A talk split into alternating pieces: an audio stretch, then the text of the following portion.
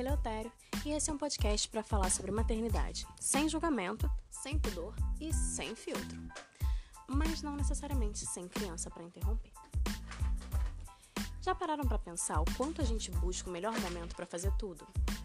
Eu mesma tô adiando começar esse podcast há séculos, esperando um bom dia, uma boa inspiração, um bom humor, um bom momento. E aí, nesse nosso primeiro encontro, eu quero falar sobre isso: momento. Você deve estar se perguntando o que, que momento tem a ver com maternidade. Bom, tudo, né? Desde as cobranças e as inseguranças até as boas fases.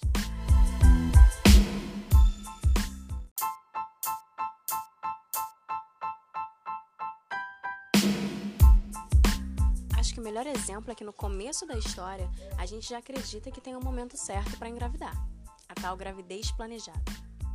Não dá para negar que planejar a chegada de um bebê, principalmente financeiramente, ajuda muito. Mas eu preciso te contar que tá muito longe de garantir alguma coisa. Muito. Ótimo, você vai ter dinheiro para o enxoval, para os exames, para o parto, para cuidar da sua saúde e da saúde do bebê. Mas nem todo o dinheiro do mundo pode prever como vai ser aquela gestação. O que você vai sentir, como vai ser o seu parto, como vai ser a sua relação com aquele novo serzinho, como vai ser a sua relação com as pessoas ao seu redor. Tenso, né? Bom, depois a gente passa a planejar e criar expectativas sobre certos momentos específicos. O momento do parto, o momento da amamentação, o momento das visitas. E nada disso também fica 100% dentro do nosso controle. E aí, caindo para a rotina da maternidade, os momentos tomam outro significado. Porque a gente perde, de certa forma, o domínio sobre todos eles. A gente depende de amamentação, de banho, de fralda, de apoio, de visita, de volta ao trabalho, de comidinha, de choro, de manhã. Ai, a gente passa a não ter mais toda aquela autonomia para planejar a nossa vida e os nossos momentos.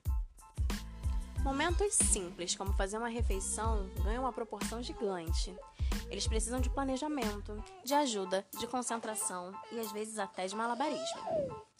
Às vezes, aquele momento do dia a dia pro qual a gente nem ligava antes vira um sonho distante. Dormir é o melhor exemplo disso.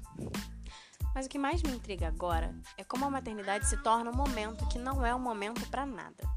Não é momento para estudar, não é momento para namorar, não é momento para se divertir, não é momento para mudar de trabalho, não é momento para se estressar, para ficar doente, para ficar triste, para construir coisas novas. Não é momento. A maternidade é só o momento de você ser mãe.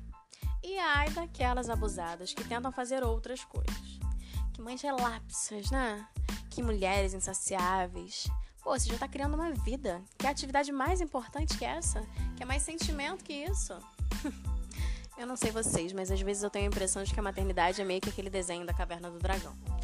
Onde a galera tá num mundo paralelo que nunca consegue sair um cansaço contínuo, uma responsabilidade contínua, uma presença contínua, uma cobrança contínua. E por mais que você tenha uma hora de distração ou uma folga, você sempre volta para aquele momentão que você está vivendo. E por mais que você tenha apoio, esse momento é solitário. Ninguém vive ele da mesma forma que você. Ninguém entende o que você sente. E quase ninguém, ou às vezes ninguém, vai ser capaz de não te julgar ou não achar que sabe o que você deve fazer. Porque afinal a maternidade é o momento de ser mãe. E, socialmente, todo mundo sabe o que uma mãe tem que fazer. O foda é que ninguém se interessa pelo que ela quer fazer.